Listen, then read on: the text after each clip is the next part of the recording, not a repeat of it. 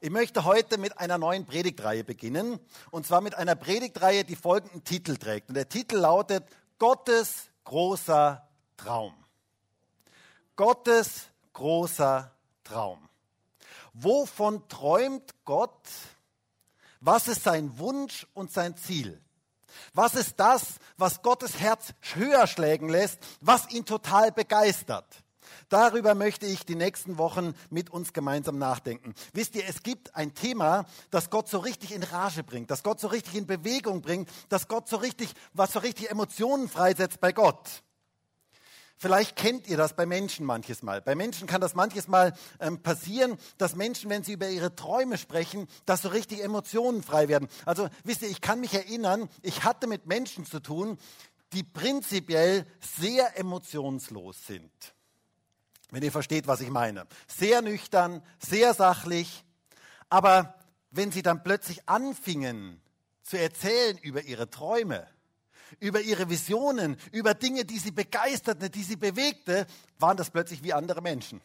Ich dachte mir manchmal, das ist nicht mehr derselbe Mensch. Er war fast nicht mehr wiederzuerkennen. So viel Leidenschaft, so viel Emotion, so viel Begeisterung. Da siehst du zum Beispiel Männer, die scheinbar total emotionslos sind, so richtig nüchtern, sachlich. Und dann fangen sie plötzlich an, von ihrem Auto zu reden. Und du erkennst diese Leute fast nicht mehr wieder. Ähm, oder von ihrem Fußballverein. Dann wird es so richtig emotional. Dann werden sie so richtig emotional. Oder geh mal ins Fußballstadion. Manche Männer erkennst du dort nicht mehr wieder ähm, im Vergleich zu dem, wie sie so im Alltag sind. Ähm, und auch wenn jemand dann etwas gegen den Lieblingsverein sagt dann werden sie sehr, sehr emotional ähm, plötzlich. Warum? Weil es ihr großer Traum ist. Weil es ihr großer Traum ist. Und ich habe mich gefragt, was ist eigentlich Gottes großer Traum? Was ist eigentlich, was bringt ihn ins Schwärmen? Ähm, was bewegt sein Herz? Wo fangen, um es mal menschlich zu sprechen, wo fangen seine Augen an zu funkeln, wenn er darüber spricht, wenn er darüber nachdenkt? Was ist das, was ihn emotional in Bewegung bringt? Und was ist das, was ihn emotional in Bewegung bringt, auch wenn man etwas dagegen sagt? Es gibt ein Thema, bei dem Gott in der Bibel sehr, sehr emotional wird. Und das ist sein großer Traum, das ist das, was ihn ins Schwärmen bringt und das ist seine Gemeinde. Seine Gemeinde, seine Braut, sein Mädchen. Gottes großer Traum ist Gemeinde. Weißt du das? Das ist Gottes großer Traum. Und ich möchte in den nächsten Wochen über dieses Thema mit uns sprechen. Und wir wollen uns anschauen, wie Gott sich diesen Traumgemeinde, diesen großen Traumgemeinde eigentlich gedacht hat. Von was, von was für einer Gemeinde träumt eigentlich Gott? Denn wir wollen genauso eine Gemeinde werden, genauso eine Gemeinde, wie Gott sie sich vorstellt. Was ist Gottes Plan, Gottes Ziel mit unserer Gemeinde? Darüber soll es gehen in den nächsten Wochen. Und wisst ihr, wenn Gott über Gemeinde anfängt zu sprechen, dann funkeln förmlich seine Augen. Dann ist er total begeistert davon, weil das ihm so wichtig ist. Es ist sein ganz, ganz großer Traum. Die Bibel spricht in diesem Zusammenhang von Braut und Bräutigam. Jesus ist der Bräutigam und er bereitet seine Braut zu, seine Gemeinde zu, dieses Bild wird da gebraucht, bereitet seine Gemeinde zu auf dieses wunderbare Hochzeitsfest, das gefeiert werden soll. Darauf bereitet er sie zu. Und was würdet ihr von einem Bräutigam halten, dem die Braut total egal ist? Der total emotionslos seiner Braut gegenüber ist, dem total egal ist, was mit ihr passiert. Wäre so eine Beziehung nicht zum Scheitern verurteilt? Jesus liebt seine Gemeinde. Das sehen wir durch das gesamte Neue Testament hindurch. Wusstest du, dass der größte Teil des Neuen Testaments gar nicht an Einzelpersonen geschrieben worden ist, sondern an Gemeinden? Gott ist Gemeinde unglaublich wichtig. Das ist eine Priorität für ihn. Es ist ein ganz großer Traum für ihn. Gott träumt von Gemeinde, so wie der Bräutigam von seiner Braut träumt. Und er ist dabei, sie zuzubereiten für das, was er tun möchte durch sie. Wisst ihr, ich empfinde gerade die jetzige Zeit, in der wir leben, genauso eine Zeit, wo Jesus seine Gemeinde vorbereitet für das Werk, das er durch sie in dieser Welt tun möchte. Gott hat etwas vor mit Gemeinde. Jesus liebt Gemeinde. Und meine Frage ist heute, wie schaut es bei dir aus? Liebst du Gemeinde? Hast du eine echte, tiefe Liebe zu Gemeinde? Siehst du Gemeinde so, wie Jesus sie sieht? Welchen Stellenwert hat Gemeinde für dich? Es geht mir in dieser Predigtreihe nicht darum, nur ein paar theologische Wahrheiten über Gemeinde weiterzugeben, sondern eine Begeisterung und eine Liebe für Gemeinde in uns zu vermitteln und uns das richtige Verständnis zu geben für diesen großen Traum Gottes, für das, wofür er gekommen ist. Gott hat einen großen Traum und der ist Gemeinde. Und er möchte uns vorbereiten für das, was er durch seine Gemeinde tun möchte. Und meine Frage ist, bist du bereit, diesen Traum mit Gott zu träumen? Das ist die große Frage, die ich uns heute stellen möchte. Und ich möchte heute und nächste Woche einen Text mit uns anschauen, wo Gott diesen großen Traum entwickelt und wo er diesen Plan für Gemeinde uns aufschließt. Und ich lese einmal aus Matthäus 16, Vers 13 bis Vers 19. Matthäus 16, Vers 13 bis Vers 19. Da heißt es, als aber Jesus in die Gegenden von Caesarea Philippi gekommen war, fragte er seine Jünger und sprach, was sagen die Menschen, wer der Sohn des Menschen ist? Sie aber sagten, einige Johannes der Täufer, andere aber Elia und andere wieder Jeremia oder einer der Propheten. Er spricht zu ihnen, ihr aber, was sagt ihr, wer ich bin? Simon Petrus aber antwortete und sprach, du bist der Christus, der Sohn des lebendigen Gottes. Und Jesus antwortete und sprach zu ihm, glückselig bist du, Simon, Sohn des Jona. Denn Fleisch und Blut haben es dir nicht geoffenbart, sondern mein Vater, der in den Himmeln ist.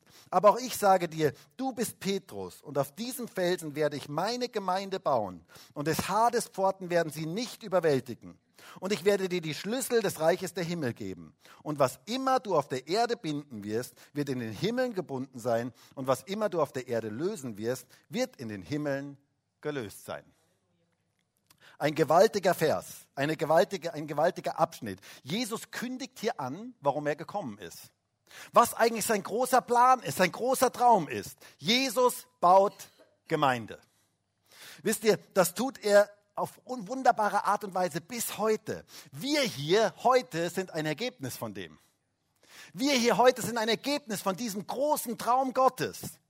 Und wisst ihr, ich finde das so genial, dass vor 2000, dass 2000 Jahre später, nachdem Jesus das hier gesagt hat, wir hier heute sitzen und wir hier heute sagen, Jesus, du hast es getan. Du hast Gemeinde gebaut. Wir sind ein Teil von dem, von dem Jesus hier gesprochen hat. Das finde ich absolut genial. Jesus baut Gemeinde seit über 2000 Jahren und er hat nicht damit aufgehört, sondern ganz im Gegenteil. Ich habe den Eindruck, wir gehen auf eine finale Phase hinzu in eine finale Phase, wo Gott seine Gemeinde in besonderer Art und Weise gebrauchen möchte. Gott hat etwas vor. Es ist sein größtes Anliegen, sein größter Traum, Gemeinde zu bauen. Und die erste Frage, die wir uns heute stellen möchten, ist erstens, was ist überhaupt Gemeinde? Was ist überhaupt Gemeinde? Worum geht es da überhaupt? Was bedeutet Gemeinde? Was baut Jesus da eigentlich? Wisst ihr, Jesus sagte hier in, in Vers 18, in Matthäus 16, Vers 18, ich werde meine Gemeinde bauen und des Hades Pforten werden sie nicht überwältigen. Das heißt, er formt aus seinen Nachfolgern eine ganz neuartige Körperschaft. Und wisst ihr, dieses Wort, das hier verwendet wird, ist eigentlich das griechische Wort Ekklesia. Habt ihr vielleicht schon mal gehört? Ekklesia, das bedeutet eigentlich die Herausgerufene. Gemeinde sind Menschen, die herausgerufen worden sind, Jesus nachzufolgen, ihm nachzufolgen. Das ist Gemeinde. Und dieses Wort hat Jesus nicht erfunden. Das war nicht ein neues Wort, das er ähm, gemacht hat, sondern das gab es damals schon. Ähm, für uns heute ist ja Gemeinde oder Kirche hat so ein Alleinstellungsmerkmal. Wir wissen sofort, was wir, ähm, von was wir da reden. Aber was hat damals dieses Wort eigentlich bedeutet? War, womit war es verknüpft? Die Herausgerufene. Wisst ihr, ich finde es ganz, ganz spannend. Im alten Griechenland, also so der Wiege der Demokratie, könnte man fast sagen. Ähm, noch vor Jesus gab es gewisse Leute in einer Stadt und die waren Bürger erster Klasse. Die hatten nämlich ein Stimmrecht. Das war so dieses ähm, Interessante. Das war ja keine Demokratie, so wie wir das jetzt heute kennen, so eine Basisdemokratie, wo jeder ähm, wählen darf, wo jeder mitentscheiden darf. Ähm, Sklaven zum Beispiel durften nicht mitentscheiden. Aber es gab eine Kaste von Menschen, die Grund besaßen, die Einfluss hatten, die reich waren und die wurden berufen in eine Art Stadtrat mit Stimmrecht. Und diese berufenen Leute nannte man Ekklesia. Nannte man Herausgerufene.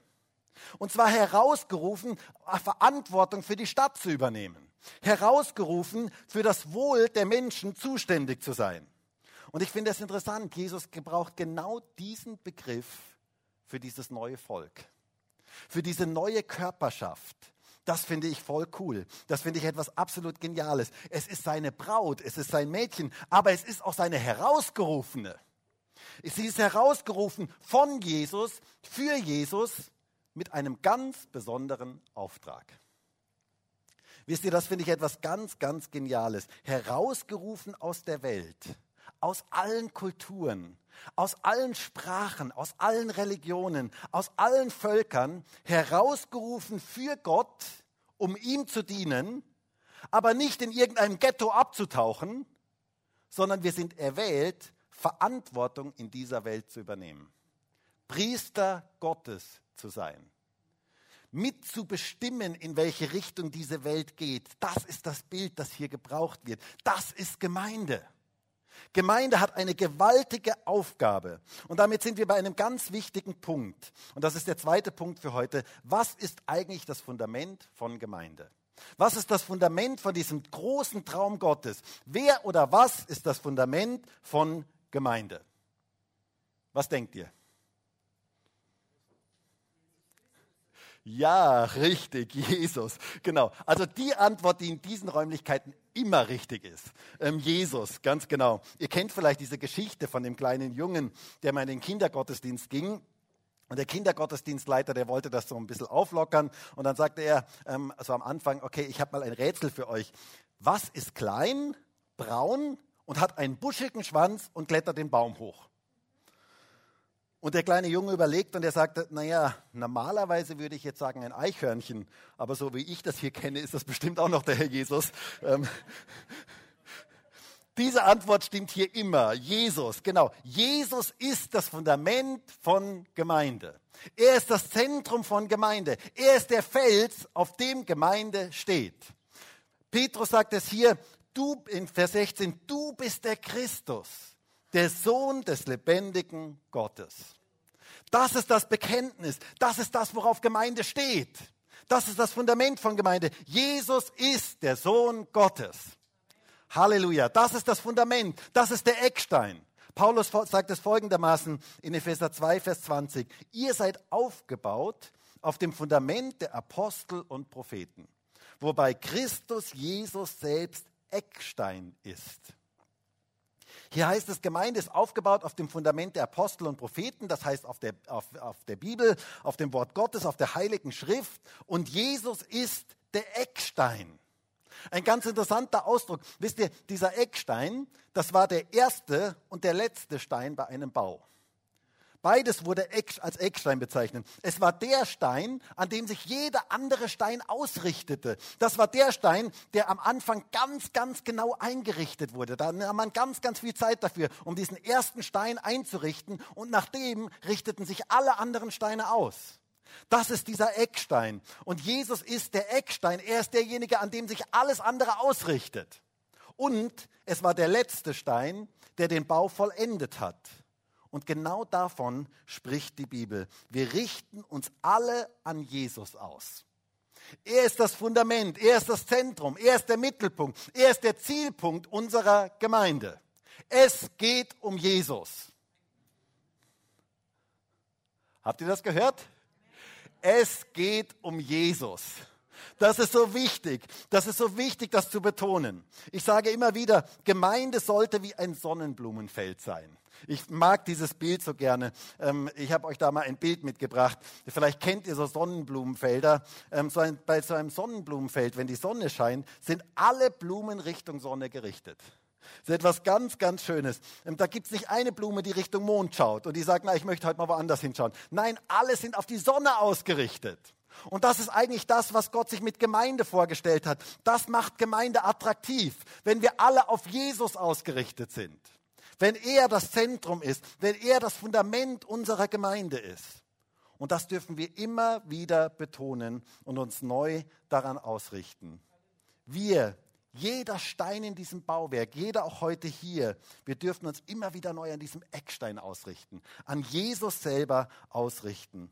Nicht Menschen sind der Eckstein, sondern Jesus selber. Gemeinde ist kein Verein, sondern Gemeinde ist Leib Christi. Wisst ihr, davon spricht die Bibel ganz, ganz viel. Und ich finde dieses Bild so genial. Früher dachte ich ja manches Mal so, und manches Mal muss ich mich da selber noch, ähm, manchmal ist dieses Denken so stark drin, da ist Gemeinde und da ist Jesus. Und das sind so zwei unterschiedliche Dinge, bis ich mir mal meinen Leib, meinen Körper genau angeschaut habe. Wisst ihr, das Haupt und die Glieder gehören zusammen. All das ist ein Leib. Alles das gehört zusammen. Das kannst du nicht trennen voneinander. Du kannst nicht sagen, man könnte ja fragen, ja, was gehört denn jetzt zum Leib? Das Haupt oder die Glieder? Nun, beides, beides gehört zum Leib. Beides ist ganz, ganz wichtig. Jesus lässt sich von seiner Gemeinde nicht trennen. Das ist so eine tiefe Wahrheit, die wir unbedingt verstehen müssen. Du kannst Glieder und den Kopf nicht voneinander trennen, ohne einen ganz großen Schaden anzurichten, wenn du verstehst, was ich meine. Das, ist, das gehört zusammen. Jesus und seine Gemeinde sind untrennbar. Das bedeutet, dass er, wenn er etwas tun möchte durch, in dieser Welt, dann möchte er uns gebrauchen. Dann möchte er durch uns wirken. Das ist sein Ziel. Wenn wir helfen, wenn wir als Gemeinde helfen, wenn wir Not lindern, dann sind wir die Hände und Füße von Jesus in dieser Welt. Dann wird Jesus durch uns sichtbar. Jesus wird aktiv durch seine Gemeinde. Das bedeutet aber auch, dass wenn du gegen Gemeinde kämpfst, kämpfst du gegen Jesus. Das muss uns bewusst sein. Jesus und seine Gemeinde lassen sich nicht voneinander trennen. Ähm, und ich muss sagen, ich möchte mich nicht unbedingt mit Jesus anlegen. Ähm, wer gegen Gemeinde kämpft, kämpft gegen Jesus. Persönlich gegen Jesus. Genau das sehen wir bei Saulus auf dem Weg nach Damaskus. Er wollte die Gemeinde auslöschen und er kämpfte gegen die Gemeinde. Und dann begegnete ihm Jesus und er holte ihn von seinem hohen Ross wortwörtlich herunter. Und dann spricht Jesus zu ihm und hört einmal, was er zu ihm sagte in Apostelgeschichte 9, Vers 4. Da heißt es, und er fiel auf die Erde und hörte eine Stimme, die zu ihm sprach, Saul, Saul, was verfolgst du mich? Saul hatte Jesus ja gar nicht selber verfolgt, aber Jesus identifizierte sich zutiefst mit seiner Gemeinde. Und das ist etwas ganz, ganz Wichtiges. Wer gegen Gemeinde kämpft, kämpft gegen Jesus. Jesus identifiziert sich mit seiner Gemeinde zutiefst. Das finde ich etwas absolut Hammermäßiges, mega genial. Das macht mir so richtig Lust und Begeisterung auf Gemeinde. Jesus identifiziert sich mit seiner Gemeinde. Ist das nicht genial? Ich finde das etwas absolut Geniales. Jesus handelt durch Gemeinde. Und wisst ihr, ich möchte Teil von dem sein, was Jesus da baut. Und ich muss euch sagen, ich kann es eigentlich gar nicht wirklich verstehen, dass Menschen die Bibel lesen und gleichzeitig zu keiner Gemeinde gehören. Denn die ganze Bibel ist voll davon, von diesem Gedanken von Gemeinde. Gemeinde ist unglaublich wichtig. Es ist Gottes großer Traum. Dieser Text ist ja zugegeben ein nicht ganz einfacher Text. Und manche Kirchen haben diesen Text auch sehr anders verstanden. Man könnte nämlich diesen Text, wenn man ihn einfach nur so liest, ähm, könnte man zu dem Schluss kommen, dass Petrus der Fels ist, auf dem die Gemeinde aufgebaut ist. Und das haben ja auch manche Kirchen so verstanden. Und dann gab es Papsttum und so weiter. Ähm, und der Nachfolger Petri, der ähm, ist dann dieser Fels, auf dem die Gemeinde aufgebaut ist. Aber wisst ihr, wenn wir diesen Text mal im Griechischen uns etwas genauer anschauen, dann ist hier eigentlich ein geniales Wortspiel drin, das Jesus hier gebraucht. Jesus sagte in Vers 18, aber auch ich sage dir, du bist Petrus. Und das griechische Wort ist Petros. Und auf diesem Felsen, und das griechische Wort ist Petra, werde ich meine Gemeinde bauen und des Hades Pforten werden sie nicht überwältigen. Nun, Petrus, Petros bedeutet Stein oder Kieselstein oder Teil eines Felsens, ein kleiner Teil von einem Felsen. Und Petra bedeutet Fels, also richtiger Fels. Und auf diesem Felsen werde ich meine Gemeinde bauen. Jesus sagt hier also, Petrus, du bist ein kleines Kieselsteinchen. Du bist ein Stein, bestenfalls ein Teil von einem Felsen. Aber auf diesen Felsen, auf diesen Petra, werde ich meine Gemeinde bauen. Was ist dieser Fels? Nun, Petrus hatte direkt davor ein gewaltiges Bekenntnis von sich gegeben. Es heißt hier in Vers 16, Simon Petrus aber antwortete und sprach, du bist der Christus, der Sohn des lebendigen Gottes. Und Jesus antwortete und sprach zu ihm, glückselig bist du Simon, Sohn des Jona, denn Fleisch und Blut haben es dir nicht geoffenbart, sondern mein Vater, der in den Himmeln ist. Aber auch ich sage dir, du bist Petros. Und auf diesen Petra, auf diesen Felsen werde ich meine Gemeinde bauen. Dieses Bekenntnis ist der Fels. Dieses Bekenntnis, das, was Petrus gerade gesagt hat, das ist der Fels, auf dem Jesus Gemeinde baut.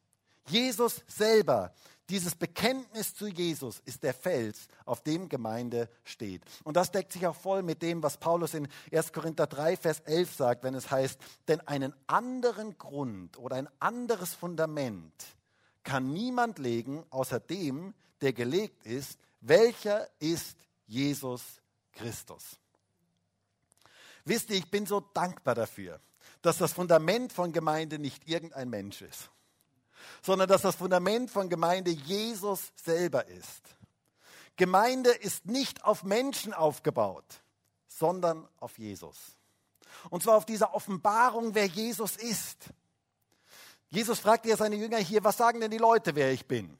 Und dann sagen sie, naja, manche sagen, du bist Elia, so irgendeine so Reinkarnation von Elia oder so. Manche sagen, du bist Johannes der Täufer. Und dann wird Jesus ganz persönlich und er fragt, und ihr, wer sagt ihr, dass ich bin? Und wisst ihr, das ist die alles entscheidende Frage unseres Lebens. Wer ist eigentlich Jesus für dich, ganz persönlich? Und dann platzt es aus dem Petrus heraus, du bist der Christus, der Sohn des lebendigen Gottes. Nicht nur ein guter Lehrer, nicht nur ein Prophet, nicht nur irgendein Revoluzer, nicht nur irgendeine historische Persönlichkeit, sondern der Sohn des lebendigen Gottes. Und Jesus sagte, auf diesem Bekenntnis baue ich meine Gemeinde auf. Das ist das, was Gemeinde auf, ausmacht. Diese Offenbarung, diese Erkenntnis, wer Jesus ist. Und ihr Lieben, wisst ihr, darum geht es eigentlich bei Gemeinde. Lasst uns uns immer wieder daran erinnern, es geht um Jesus. Es geht um diese Offenbarung, wer Jesus ist. Das ist das Ziel von Gemeinde. Es ist so wichtig zu erkennen, diese Offenbarung zu haben, wer Jesus ist. Und der Heilige Geist möchte Menschen offenbaren, wer Jesus ist. Nicht Fleisch und Blut, nicht menschliches Wissen, nicht menschliche Gedanken und Weisheit offenbaren das, sondern der Heilige Geist möchte Menschen offenbaren, wer Jesus ist. Wir brauchen diese Offenbarung wer Jesus ist, damit Gemeinde wirklich gebaut werden kann. Und mein Gebet ist es auch für uns als Gemeinde, Heiliger Geist, wirke du unter uns, dass wir Jesus noch mehr erkennen, dass wir ihn noch mehr erkennen. Bei Gemeinde geht es um Jesus. Aber noch etwas weiteres finden wir hier in unserem Text. Es heißt hier, Jesus sagt in Vers 18, ich werde meine Gemeinde bauen. Wer baut Gemeinde? Die Antwort, die immer stimmt. Jesus. Genau, er ist das Fundament und er ist der Bauherr. Und das ist auch der dritte Punkt heute. Jesus ist der Bauherr. Wisst ihr, das finde ich überwältigend. Er hat das vor 2000 Jahren gesagt und er hat Wort gehalten. Wir sind ein Beispiel dafür. Er baut seine Gemeinde bis heute. Wisst ihr, dass heute an diesem Tag so viele Menschen zum Glauben an Jesus kommen wie zu keiner anderen Zeit der Kirchengeschichte? Es ist gewaltig, wie das Reich Gottes sich ausbreitet. Etwas Dynamisches ist im Gang. Das Evangelium wird verbreitet. Menschen kommen zum Glauben an Jesus Christus weltweit. Ja, es gab auch viele traurige Kapitel der Kirchengeschichte.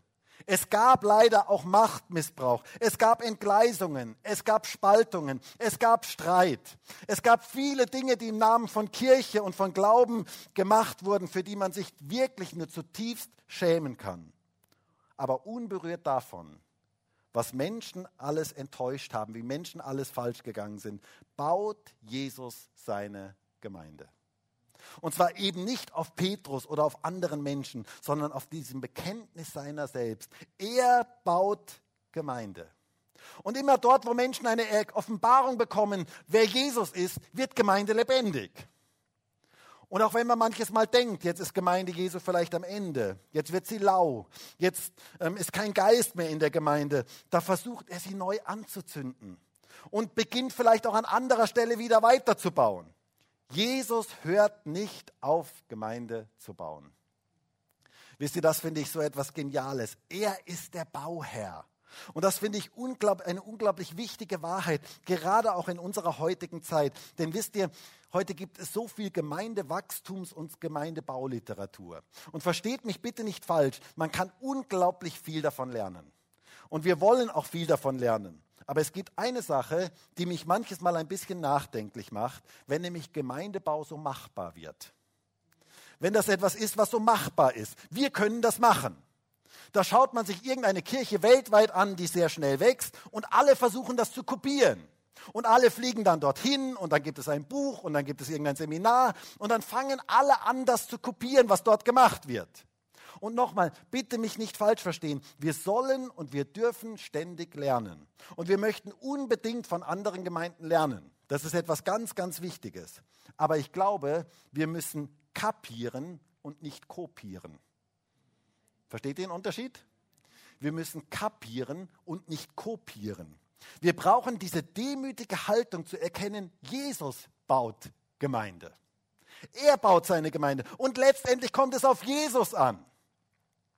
Wisst ihr, ich habe auch manches Mal heutzutage ein Problem damit, wenn so Leiter wie so Superstars gefeiert werden. Wie so Superstars, wenn ihre Gemeinden wachsen, wird sofort irgendein Buch darüber geschrieben, was derjenige richtig gemacht hat. So als wäre das alles machbar.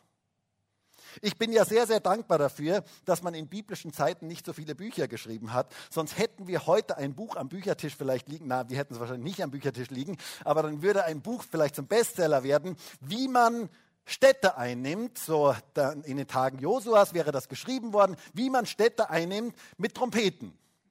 Und wir alle würden jetzt unsere Trompeten auspacken und würden um Graz herumlaufen und würden diese Stadt einnehmen. Ich bin so dankbar dafür, dass es dieses Buch nicht gibt, ganz ehrlich. Oder Jesus hat einmal einen Blinden geheilt und er hat auf die Erde gespuckt und hat einen Brei daraus gemacht und dem, äh, dem Kranken diesen Brei ins Gesicht geschmiert. Gott sei Dank ist darüber kein Buch geschrieben worden, wie man die Kranken heilt. Du musst erstmal auf die Erde spucken, in den Dreck, den Dreck nehmen und das den Blinden auf die Augen streichen. Nein, ihr Lieben, ich bin so dankbar dafür, dass es solche Bücher nicht gibt. So ein Buch habe ich übrigens auch wirklich noch nie, habe ich noch nie gehört, dass jemand das gesagt hätte. Aber ich bin so dankbar dafür, dass es Gottes Werk ist. Es ist Gottes Werk. Gemeinde ist nicht machbar, sondern Gemeinde ist etwas, das Gott wirkt, das Gott baut Gemeinde ist sein Bauwerk. Er ist der Bauherr der Gemeinde. Deshalb ist Gemeinde nicht menschlich machbar, sondern wir brauchen Jesus in unserer Gemeinde. Stimmt das? Wir brauchen Jesus in unserer Gemeinde. Das macht Gemeinde attraktiv. In der Apostelgeschichte, direkt am Anfang der ersten Gemeinde, lesen wir in Apostelgeschichte 2, Vers 47, der Herr aber tat täglich hinzu, die gerettet werden sollten.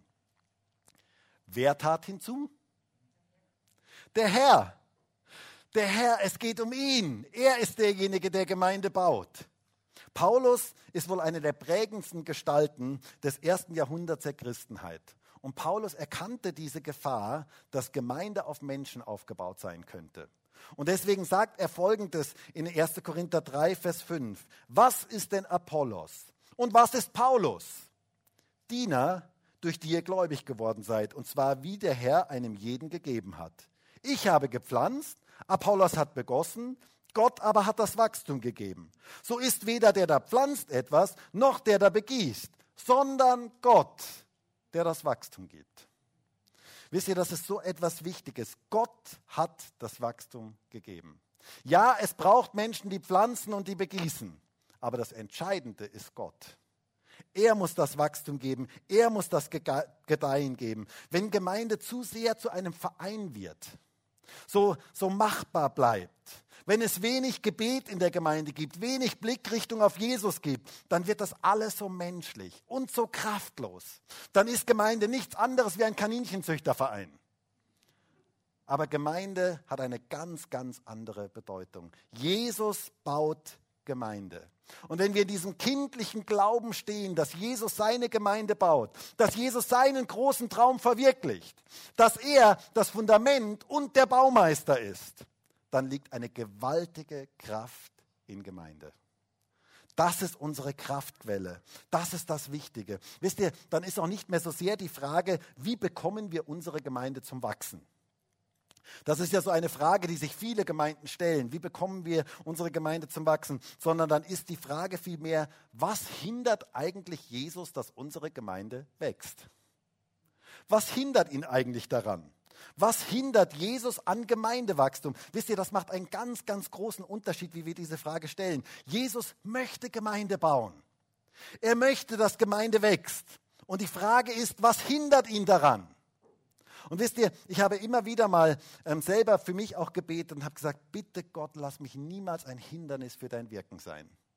Bitte lass mich niemals ein Hindernis sein für das, was du tun möchtest. Jesus, lass mich dir nicht im Weg stehen. Das ist etwas, was so wichtig ist für uns alle, zu sagen, Jesus, lass mich dir nicht im Weg stehen.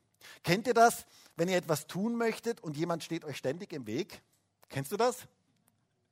Das ist etwas total Nerviges. Oder zum Beispiel auf dem Bau, man möchte etwas machen und jemand steht ständig im Weg herum.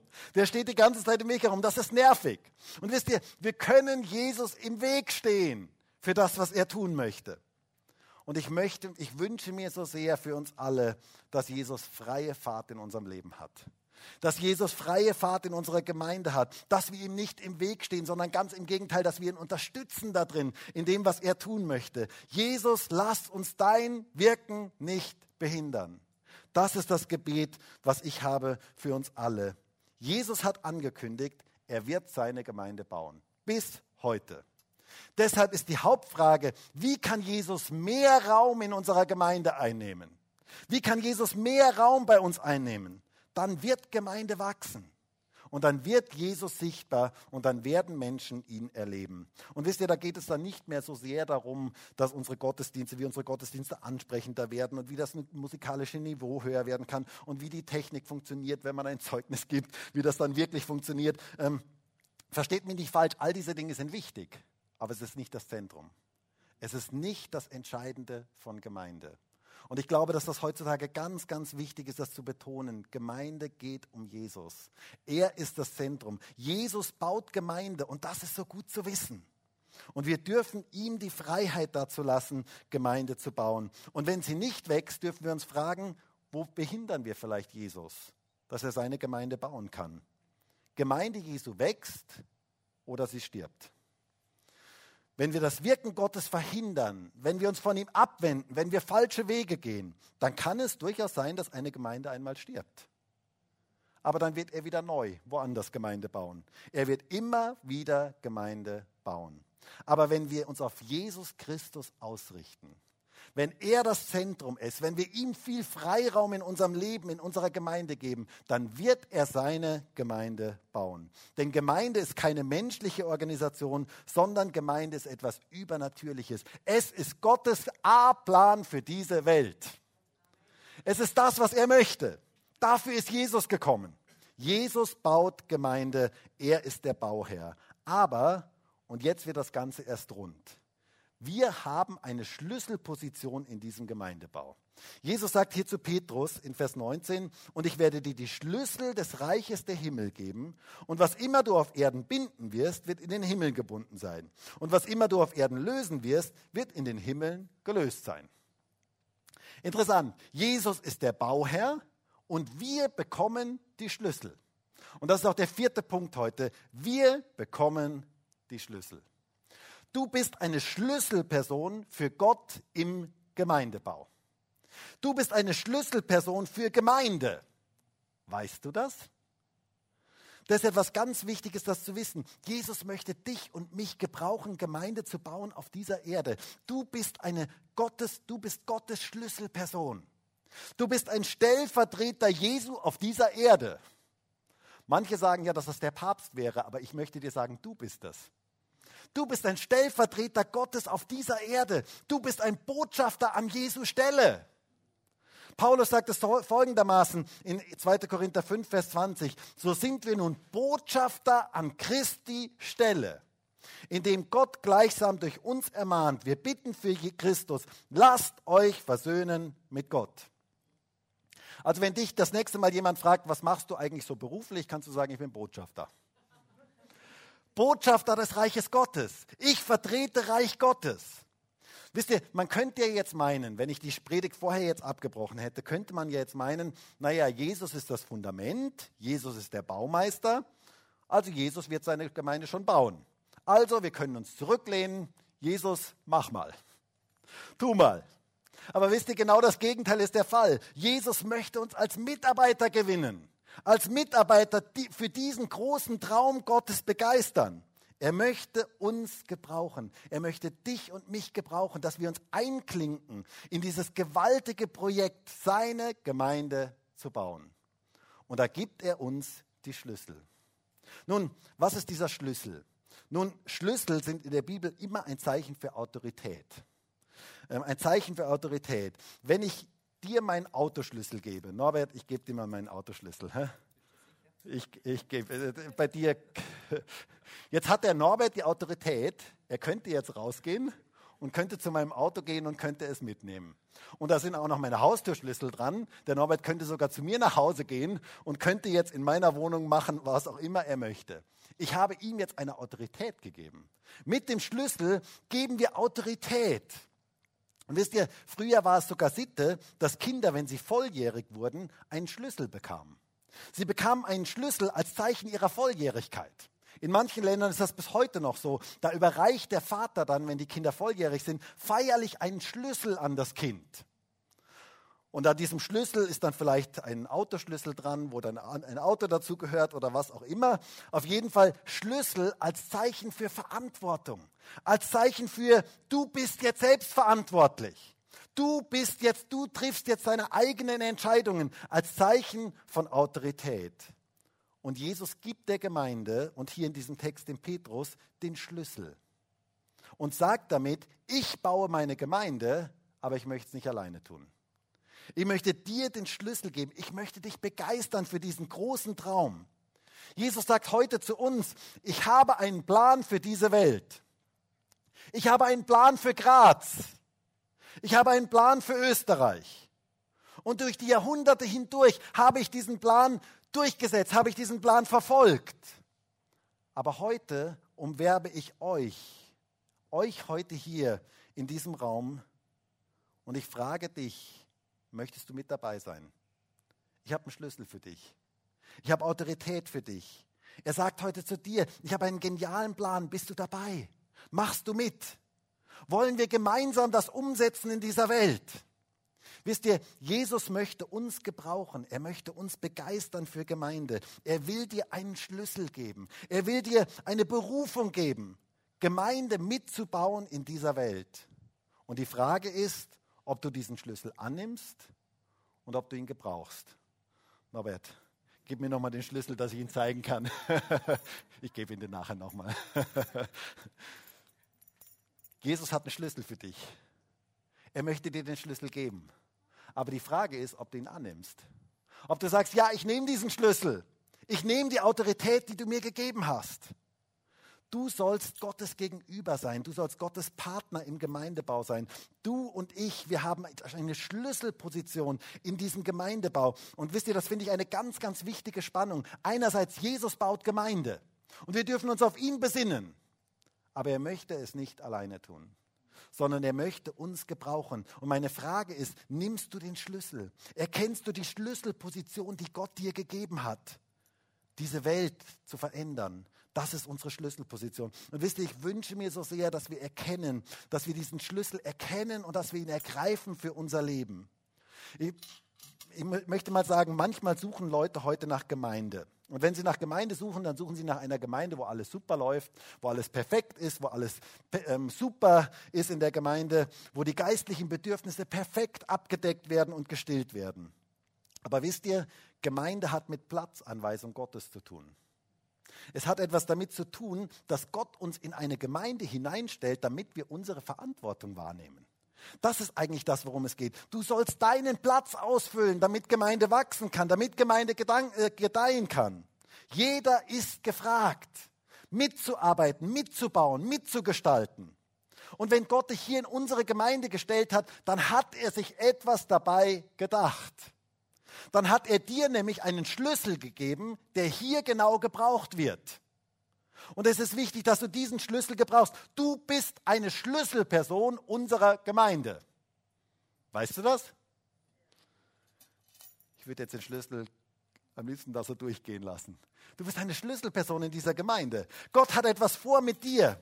Er hat etwas in dich hineingelegt, was ganz wichtig ist für diese Gemeinde. Und wenn etwas fehlt in unserer Gemeinde, und wisst ihr, ich habe noch keine Gemeinde kennengelernt, keine Gemeinde erlebt, wo nicht irgendetwas fehlt, dann stelle ich mir die Frage, ob das vielleicht etwas mit dir zu tun haben könnte. Ob Gott dich vielleicht gerade deswegen hineingestellt hat und dir einen Schlüssel gegeben hat, Verantwortung zu übernehmen, um eine Schlüsselperson in einem Bereich zu werden, wo Wachstum geschehen soll. Könnte es sein, dass Gott dich gerade deshalb in Gemeinde hineinstellt, um etwas Wichtiges zu verändern? Und es ist so wichtig, dass wir diesen Schlüssel ergreifen. Es ist so wichtig, dass wir diesen Schlüssel annehmen. Und es ist so schade, wenn Menschen diesen Schlüssel nicht ergreifen. Und wisst ihr, dieser Schlüssel wurde hier dem Petrus gegeben, aber zwei Kapitel später, in Matthäus 18, Vers 18, wird dieser Schlüssel allen Gläubigen gegeben. Ähm, und da heißt es, dieser Schlüssel auf Erden zu binden, was im Himmel gebunden ist, und zu lösen, was im Himmel gelöst ist. Nun, das ist ja eine interessante Stelle. Zu dieser Stelle gibt es ja interessante, teilweise auch ein bisschen bizarre Auslegungen, was mit diesem Binden und Lösen eigentlich gemeint ist. Ähm, nur ganz kurz, das sind Fachausdrücke aus der rabbinischen Sprache und sie bedeuten so viel wie verbieten und erlauben.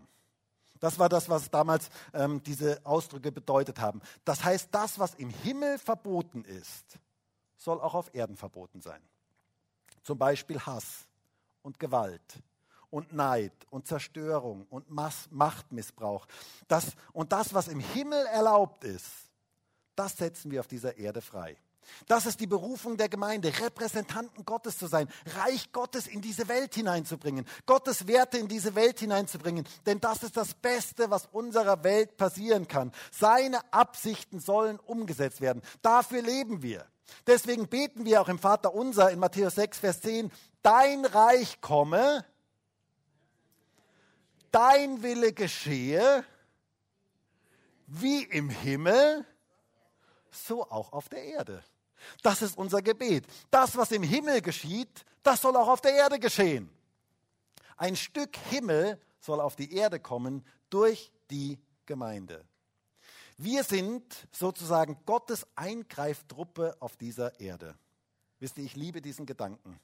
Es ist dunkel in dieser Welt und es gibt einen Gott dieser Welt, den Teufel. Und unser König Jesus ist noch im Exil, wenn ihr euch das so vorstellen könnt. Aber wir sind hier auf dieser Erde als Gemeinde Jesu. Und wir sind da, um ein Stück Himmel auf diese Erde zu bringen. Und wir sehnen uns nach dem Tag, wenn unser König aus dem Exil zurückkehrt und alles unter seine Herrschaft kommen wird.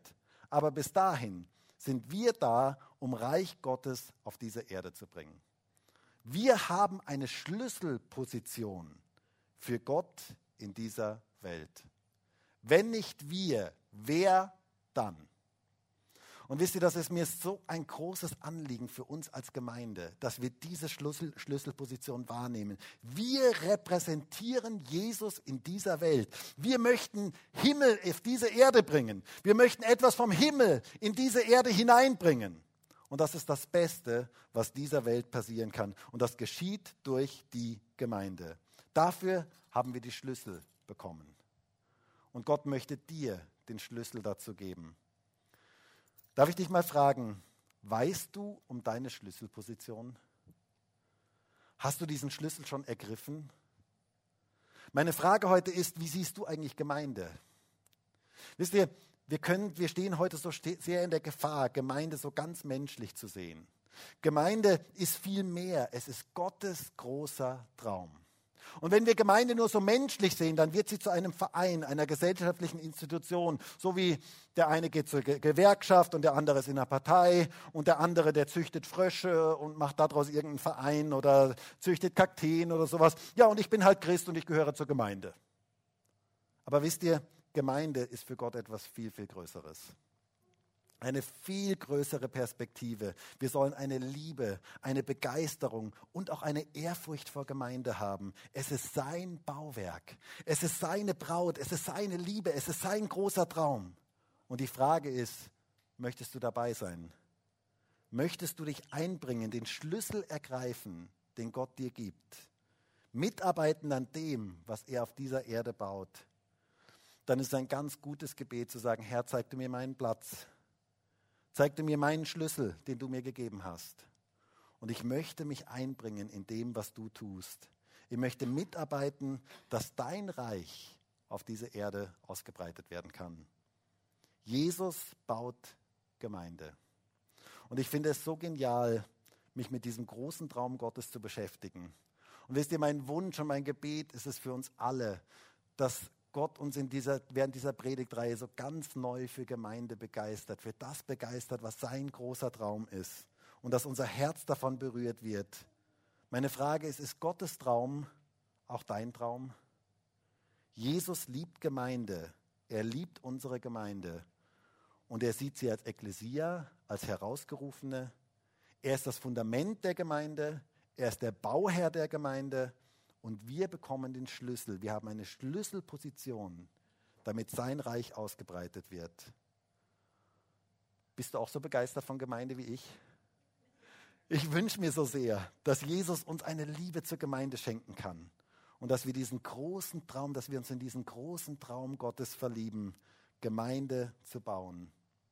Dann lass uns doch heute gemeinsam sagen, Herr, zeig du mir deine Gedanken für Gemeinde und lass mich den Schlüssel ergreifen. Und wisst ihr, ich habe so dieses Bild heute gehabt, in der Vorbereitung auch auf diesen Gottesdienst, als ich gebetet habe, dass Gott heute mit Schlüsseln dasteht. Und dass Gott heute sagt, hey, ich möchte dir einen Schlüssel geben. Ich habe dir etwas ganz Besonderes gegeben. Ich möchte dich gebrauchen. Du sollst eine Schlüsselposition haben in dem, was ich in dieser Welt tun möchte. Und ich würde so gerne jetzt gemeinsam mit uns dafür beten, dass Menschen heute diesen Schlüssel empfangen, dass Menschen heute spüren, welche Schlüsselposition sie eigentlich haben. Und vielleicht können wir alle gemeinsam aufstehen.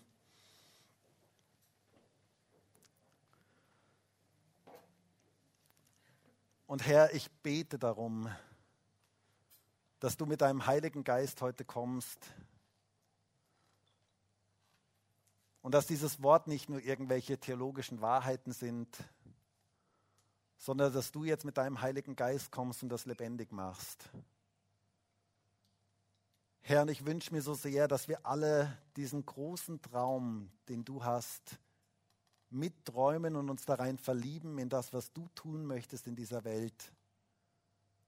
Du hast einen Plan in der jetzigen Zeit, in der wir leben, deine Gemeinde besonders zu gebrauchen. Ich danke dir dafür, dass du deine Gemeinde baust seit über 2000 Jahren. Du hast Wort gehalten. Du baust deine Gemeinde. Danke dafür, dass du das Fundament bist. Jesus, es geht um dich bei Gemeinde. Danke dafür, dass du der Bauherr bist, dass du derjenige bist, der Gemeinde wirklich baut. Aber danke dafür, dass du jeden von uns gebrauchen möchtest. Und dass du jedem von uns heute Schlüssel geben möchtest, Autorität geben möchtest in verschiedenen Bereichen, sodass dein Reich auf diese Erde kommen kann, sodass dein Reich sich ausbreiten kann. Jesus, ich bete darum, dass dein Licht in die Dunkelheit dieser Welt hineinkommen kann durch jeden einzelnen von uns. Dass du uns gebrauchen kannst, auch in dieser Woche, jeden einzelnen von uns, dein Reich auszubreiten, dass Menschen durch uns dich sehen können. Danke dafür, dass du durch deine Gemeinde wirken möchtest. Danke dafür, dass du durch deine Gemeinde präsent bist in dieser Welt.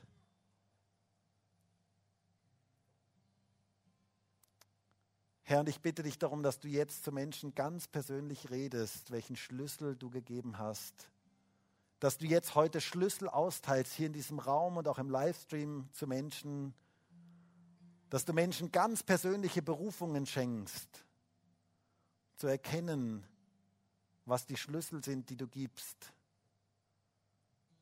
damit Durchbrüche geschehen, damit ein Stück Himmel auf diese Erde kommen kann, damit deine Kraft sichtbar wird in dieser Welt damit du, Jesus, sichtbar wirst. Bitte schenk du das und wirke du das, Herr. Danke dafür, dass du Gemeinde baust. Und danke dafür, dass wir alle miteinander Schlüsselpositionen haben in diesem Gemeindebau, dass du es nicht alleine tun möchtest, sondern dass du jeden von uns gebrauchen möchtest. Danke für diesen genialen Gedanken von Gemeinde. Danke für diesen genialen Traum,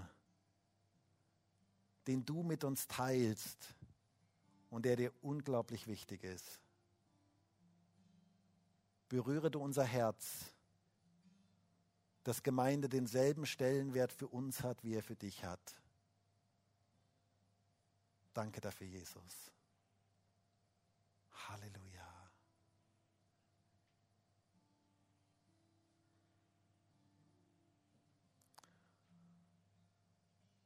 Und wir sind heute hier in Gottes Gegenwart. Und vielleicht kannst du jetzt einfach ganz bewusst in deinem Herzen Jesus bitten, dass er dir die Gedanken zeigt für Gemeinde und ihn auch bitten, dass er dir Schlüssel zeigt. Ich habe den Eindruck, dass Gott heute hier ist und auch im Livestream bei Menschen dabei ist und ganz bewusst Schlüssel austeilen möchte, dir Dinge zeigen möchte, auch in deinem Umfeld, wo er dich gebrauchen möchte, wo er dadurch Gemeinde gebrauchen möchte, weil er dich gebraucht in deinem Umfeld. Und vielleicht kannst du das jetzt einfach zu einem Gebet in deinem Herzen machen. Sagen, Jesus, zeig du mir diese Schlüssel, zeig du mir die Berufung, zeig du mir, was du vorhast mit meinem Leben.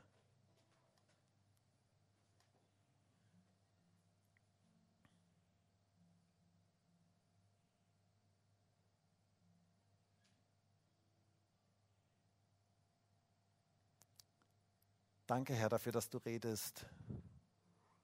Und ich bete darum, dass wir alle diesen Schlüssel ergreifen, dass wir die Autorität ergreifen, die du uns gegeben hast als Gemeinde Jesu in dieser Welt. Und dass wir Himmel, ein Stück Himmel auf diese Erde bringen. Danke dafür, dass du jeden von uns dazu gebrauchen möchtest. Halleluja. Und wir möchten jetzt gemeinsam ein Lied singen. Und in diesem Lied heißt es, du allein sollst Zentrum sein. Und ich wünsche mir so sehr, dass wir alle, alle, die wir heute hier sind, alle, die auch im Livestream jetzt dabei sind, dass wir uns auf Jesus ausrichten, den Eckstein. Dass wir sagen, Jesus, du sollst das Zentrum sein, du sollst der Mittelpunkt sein. Und gebrauche du mich für das, was du mit meinem Leben vorhast, aber ich möchte auf dich ausgerichtet sein. Lasst uns das jetzt gemeinsam singen und lasst uns uns so ganz bewusst auf Jesus ausrichten.